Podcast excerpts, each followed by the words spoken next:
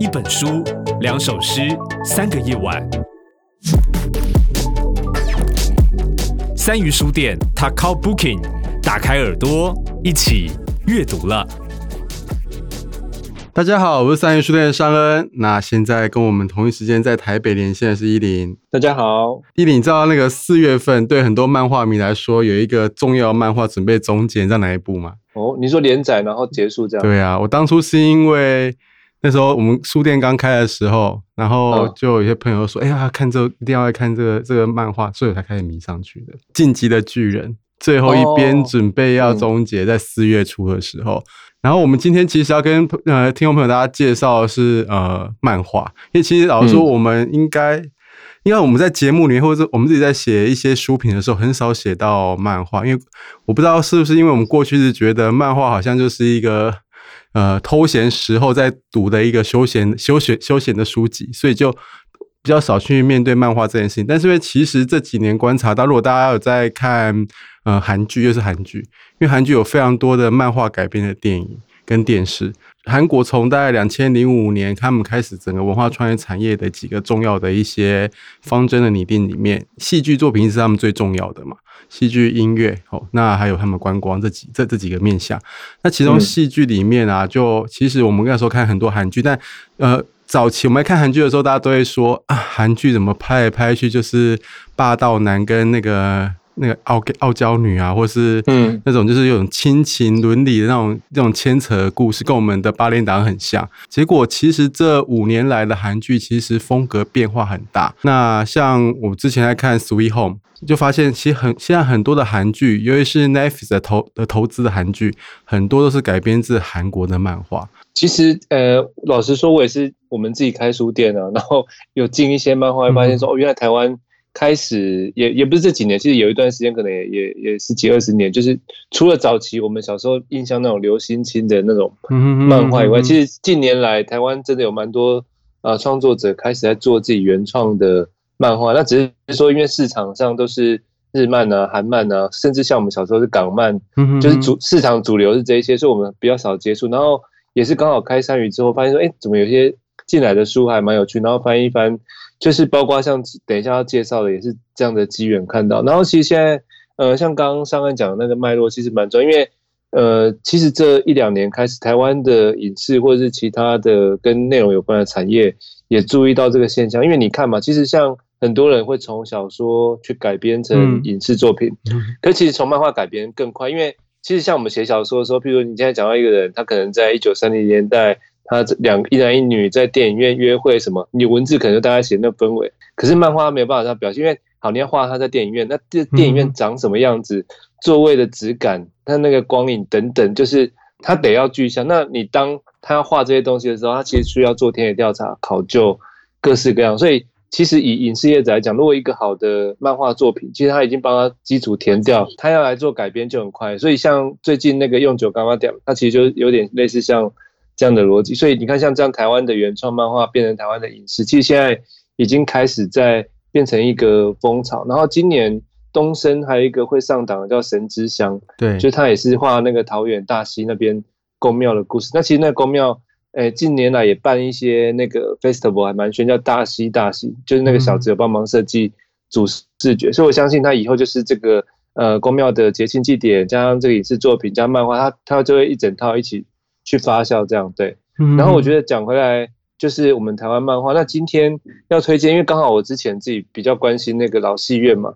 所以像国影中心他们这两本书，我就觉得蛮好。因为以前像这些史料，比如说呃，国影中心有收很多那个旧的台语片胶卷嘛，对，他们也现在也在做修复，或者他们收了很多，比如说手绘的呃海那个海报，然后有一些电影本事。那你想说？如果没有用漫画这个形式表现，以往出书就是哎，这些东西把它 scan 起来，翻拍排版，拍漂漂亮亮，然后请相关的文史研究者帮他写一些故事，这样，那大概就这样，也不是不好，可是它就是表现就这样。可是它变成漫画之后就蛮有趣，譬如说像我今天先介绍最近刚出的这本叫《画电影的人》，他其实在讲以前那个电影，就是老电影时代那个手绘海报的的美好的时光。然后我觉得它里面。呃，他抓了一句很重要的文案，我觉得他写的蛮好。他写说，电影海报是让人看了想进戏院的符咒，他是用符咒 这两个字。对，所以现在的年轻人可能比较难想，跟你想以前也没有电视广告啊，也没有其他的什么广告通路啊，所以也没有什么电影预告片，所以大家要不要进戏院？其实，在那个口碑传出来之前，最重要就是那个电影海报那个看板画的吸不吸引人。那所以这个漫画里面的他其实呃主角也很简单，就是一个一个老的电影海报的师傅。可是他这个漫画很好玩，他把这个海报的师傅的那个形象，诶画的不老气，他其实是一个大概是中年大叔，而且他断了一只手，就感觉好像是一个呃大隐隐于市的武林高手的感觉，对。他他的人设是这样画，然后再来一有一个年轻人，他就是他本来是一个混混，可是他就是刚好被他看到说，哎，他好像有有画画的这个天分，然后他就把他收成是徒弟这样。然后中间当然有很多转折，他可能一度也也有想要跑回去跟他那些混混们去抢劫啊，或是干嘛这样子。然后他就会就像我刚刚讲的嘛，如果说这个只是像国影中心以前那些文件把它做介绍，就会很无聊。那这里面他就会透过这一个徒弟的眼睛。因为他可能自己中间他一度想说，为什么呃画这些东西有什么重要，有什么意义？然后为什么他的师傅半夜有很多的电影电影的片商要来找他？因为以前呃你看这个也会发现到以前电影的生态跟现在完全不一样。以前那个电影片要开拍之前呢，他就赶快要先找这个师傅来 booking 帮他画那个海报，而且他们可能只有片名跟他大概的感觉，就要请他画。他其实连什么故事大纲都没有。可是当他这个海报画的好的时候。他会拿这个去找他的金主，跟现在完全不一样。现在是可能你要的故事大纲、脚本、前导片，然后你要开始募资这样。他是要这张画了之后说，哎，OK，有中，然后开始去募资。他的金主一看，一看到这个，觉得说，哎，这个有有感觉，他就愿意投资他。所以以前是先拍片前要先那个片商要先拜托这个手绘师傅来画，然后画完再去找钱这样。然后他徒弟很不解，说这到底有什么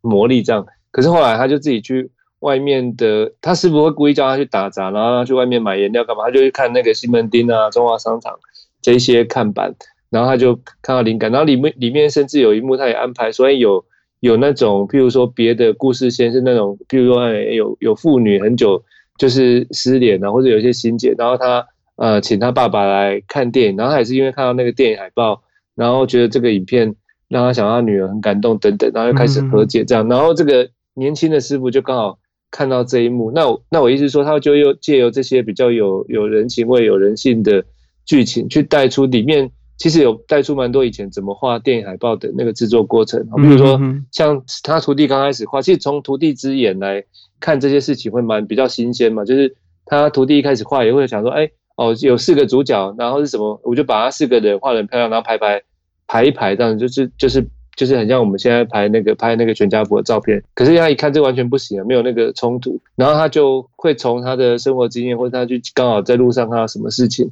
然后就把某一种感觉抓出来之后画进去。呃，海报不管是呃家庭温馨，或是家庭悲剧，或是什么谍报片，或是怎样的惊悚片，他其实就可以抓出那个感觉。然后你会透过他们两个这样互动，会发现话其实画这些海报的美感还蛮多的。然后我意思说，其实这样。整个看下来，然后你就会发现说，哎，原来我们这些典藏啊，或者是国影中心这些东西就很重要。这样，就你不会觉得好像变成是一本那个郑轩的书很无聊。那这当然，他找的这个作家也不错，他是叫简嘉诚，他是得金曼奖的得主，所以里面包括画的线条啊、分镜这些都还蛮好看的。所以我意思说，其实会跟大家推荐这个书，我觉得也是给我们那个国影中心一个一些鼓励啊，就是说，哎，我觉得。像我们国家一些典藏，然后透过这样的方式，更多人因为这样子的界面，然后知道说，哎，我们有这些东西，然后这样老时代的氛围，然后可能会想要更多，嗯，更去接触或认识这样，对。而且其实国影中心也出过很多本跟呃绘呃手绘海报有关的书籍哦，像陈子福老师的的集的那个选集，那其实大家也可以去呃看的漫画觉得。呃，这些手绘海报师傅的故事是非常有趣的话，基本上也是可以去拿陈子福的作品来来做对照。而且其实他们那时候，我记得，因为呃，电影馆收收了几幅陈子福的海报作为镇馆之宝。我觉得那时候的他们都很有想象力，而且都很大胆。如果今天是一些比较呃，可能是外国影片，然后他们其实也可以精粹出这部片子里面最重点的部分，然后变成了图像，甚至有一些我看了比较大胆的画风。有那一个色彩上面的很缤纷的样貌，对，那我觉得那个年代其实很多有趣的海报是大家可以去看的。所以你想，他就是唯一只有这个宣传管道，所以他就是很下很重险的，就是他那个感官各方面。对，再早一点点，国影中心还有一本叫《消逝的后街光影》，它也是漫画，对，然后也是找简嘉诚，但他这一篇要讲的是以前那个台湾的台语片的时代，对，所以它它里面有蛮多呃，虽然说没有用真正的名字，可是都是完全是改编于真实，譬如说它里面也有讲到那个就是人穿动物装演的台语片，那个就是在讲大侠梅花鹿。然后也有很多，然后它里面也把他们国影中心自己在做的工作放进去，譬如说什么数位胶卷修复啊等等，然后就是他用这些呃比较有人跟人冲突的故事线，或者说感情线，他把他们的很多工作带进去。我觉得这两本是还还蛮有趣，就是就漫画来看也好看，然后我觉得也可以关心一下我们过去的台湾的电影文化这样。今天这两本是比较以国影中心为主，那现在开始自己也在看。台湾的漫画，我觉得现在有一些漫画题材是还蛮有趣的。呃，因为其实文化部或是文策院，其实这几年都在帮影视界的朋友们去搜集有没有哪一些的文学或是哪一些的小说漫画，它其实适合改编成影剧作品。那其中里面就有推荐一本，就是叫做《疯人院之旅》，然后这是 Pan Pan Pan Pan 六他他的一个作品。那其实 Pan Pan 他之前也已经做过一本跟病痛是有关的。作品叫做《癌症好朋友》，那《癌症好朋友》是呃锁定在有关一家一家人之间面对癌症这件事情，那是一个比较感觉起来是比较清新，然后甚至一个幽默，然后有忧伤的部分综合起来，因为毕竟以亲情作为中间的那个故事的主轴，所以我们读起来不会觉得说这个癌症的病痛跟我们的生命有多大的那一个之间的那个沉很沉痛的部分。《疯人院之旅》是去年。六月时候出的，那经过了整个平台上的募资之后，然后所以顺利的出了这一本书。那这本书呢，其实我觉得它故事的名字“疯人疯人院之旅”就已经有点政治不正确了。通常我们讲疯人院啊，一定会想，因为疯人院感觉是那种三四十年前我们对于这些。机构的一个一个一个说明，一个一个一个一个称呼，里面带有某种歧视。对，那我们现在都叫精神病院嘛，吼，那甚至比较好听叫做飞跃杜鹃窝等等的书名上面就已经有一点故意的政治不正确。然后，所以我当我开始看这个书的时候，我也觉得，呃。这个作者他其实试图的用一种负面的方式来去呈现一个一个一个男子进入疯人院之后，他所他所遭遇的所见所闻，乃至于透过了他在过程当中的，你不能说探险，或者说应该说他在过程当中的治疗过程，他才慢慢的去回复到他小时候的一些状况，乃至于去反映到整个。呃，人跟疾病之间的关系，所以这部作品读起来是稍微有点沉重，而且甚甚至某某几个部分看的时候，你会想要哭泣，因为主角的一些过往的故事写得很动人。他每个章节开头都会拿一本书，呃，重要的一些跟疾病或是疯癫相关的书籍，一些经典书籍某一些文字来作为他的开。每每每一个章节的一个开端的的叙述，像呃，我随便翻译章节，就是那个杜斯托耶斯基的那个《地下室手记》，它里面就我是被病态教养出来的，就像我们整个时代的文明人该有的样子。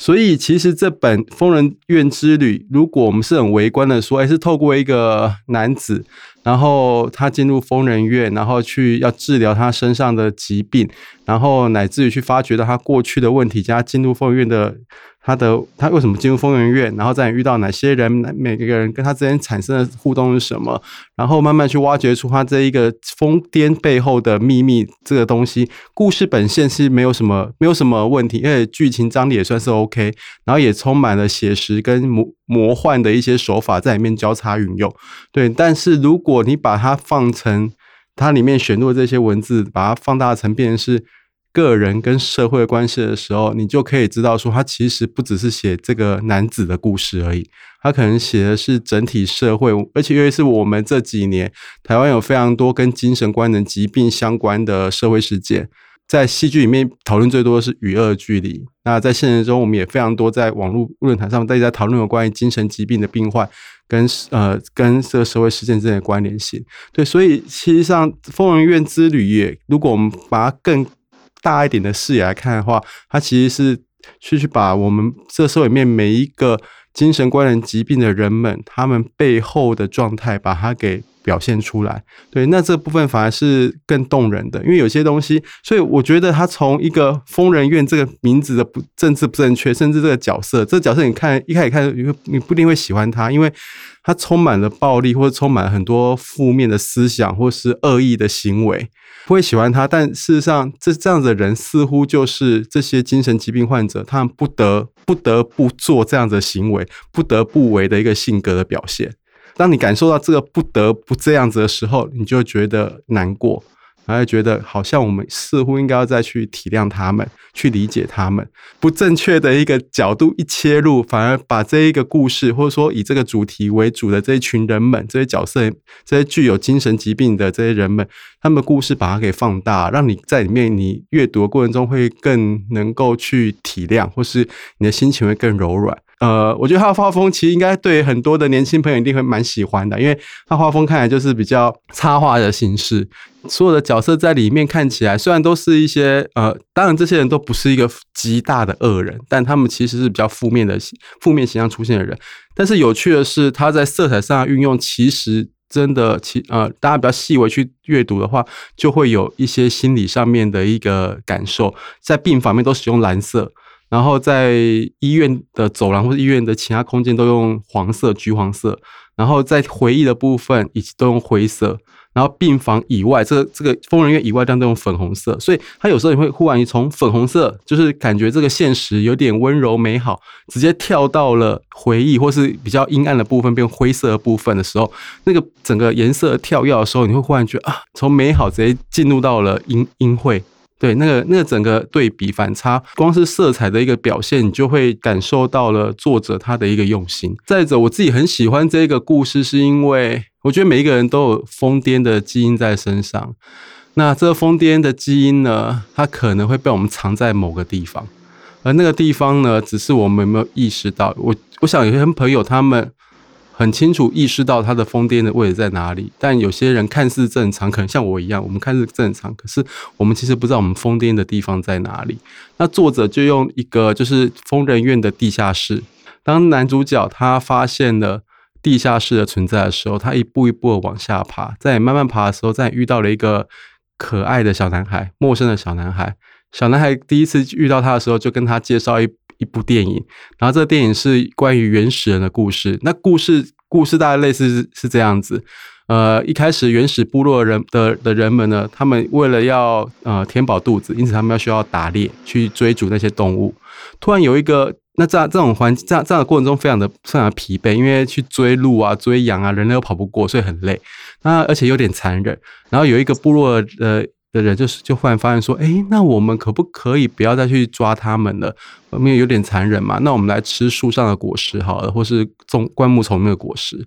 于是呢，这群原始人觉得，哎，不错哎，吃果实好像也不错，这也不用太累。于是他们就开始吃果实，然后看起来大家都非常的善良，对。但忽然有一天，那一些那个原始人，另外大部分原始人就就发现说，好像果实都快吃完了，也吃不饱，也没那个味道，没有那个肉的味道，不好吃。他们忽然就心生一计。那我们今天，那我们开，我们今天来做一件事情吧。于是呢，那一个鼓励大家吃果实的原始人呢，就成为了其他原始人桌上的食物了。这么残酷的故事呢，它其实透过一个小男孩在看的一个电影里的画面，里面把它呈现出来。敏感的同的听众可能就很很快意识到，这个小男孩。可能是个虚构的，而这小男孩跟这一个男主角之间的关系，有可能有某种连结。那这个连结呢，就是变成是这个男人心中我刚刚说的那个疯癫的基因里面，他那个被打就是被藏起来那个那那个盒子。这本书让我们开启了很多的对于呃精神疾病患者或精神疾病人人们他们的某一个部分的认识。那我觉得这一本书。我在看的过程中也觉得他，诶，他是非常有可能变成一个短片作品。很多不同的呃精神疾病的患者以及他们的呃精神疾病的方向。对，那这个其实如果有机会再好好做填调，然后或是把每一个故事再放大一点，大家就会发现，诶，或许会有另外一个呃疯人院里的地下室出现。就像最近、嗯、最近吴呃吴明义老师他的作品一样，杨雅泽给了这群人们一个通往中华商场上的九十九楼。可是我们有没有机会？我们在这一本书《疯人院志》里面发也找到一个所有的疯子的地下室。对，那每个人都走走往地下室走去，那就有机会变成一个更长的长片，或是甚至成为一个短影集之类的。我我觉得像刚刚这本漫画，它用那个画风，其实也也会蛮呃有一点点比较平衡哦。因为你想想看，他如果画的很很激烈、灰暗啊，或者激烈，对我们会会很重，因为他他的确它里面有些题材是蛮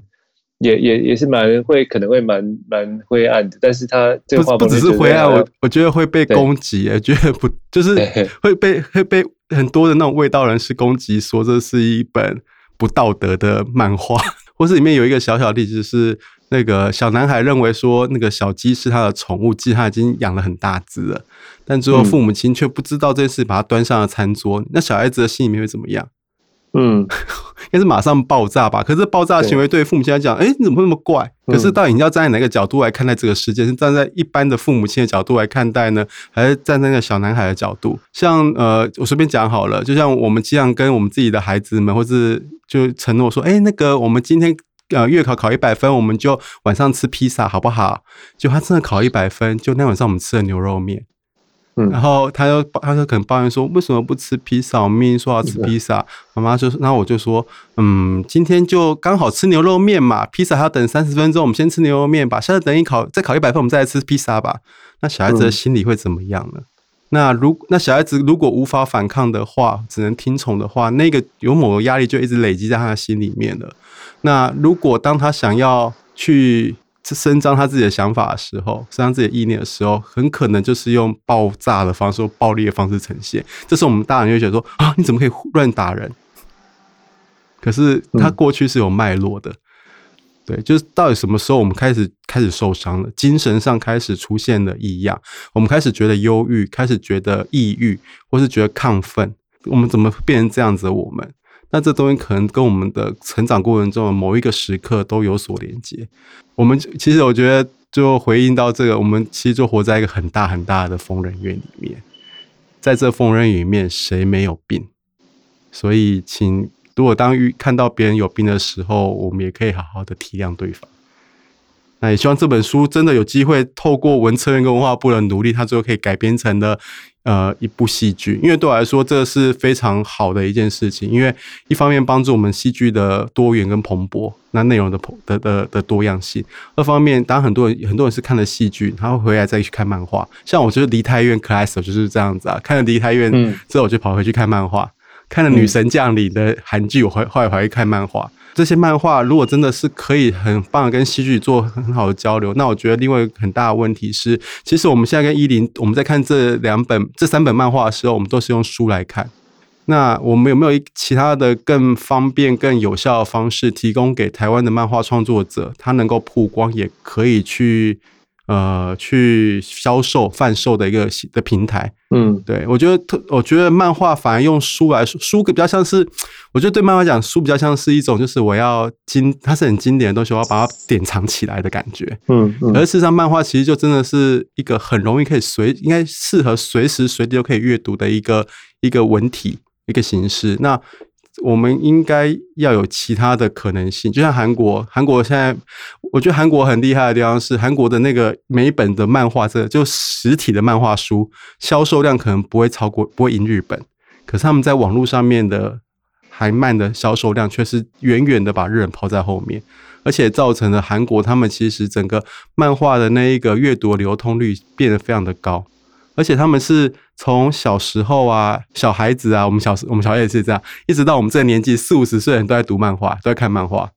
好，那我们今天就介绍了三本的漫画，然后两本是国影中心所推出来的画电影的人，就是以呃电影的手绘师呃电影海报的手绘师傅为主角，然后去介绍有关于台湾的一些电影手绘师傅他们的故事。然后另外也是同一个作者，是简家成先生，他在也帮国影之前画的《消失的后街光影》，对，《消失的后街光影》。那这个是在讲台湾台湾的呃台语片的一个整个发展过程。然后还有一本是《疯人院之旅》，然后它的副标题叫《整个世界就是你的精神病院》。好，那我希望大家如果大家喜欢这些书的话，也可以到三余去看，然后甚至请我们店员帮你们订购。对，那我们下礼拜再跟大家聊其他书了，拜拜，拜拜。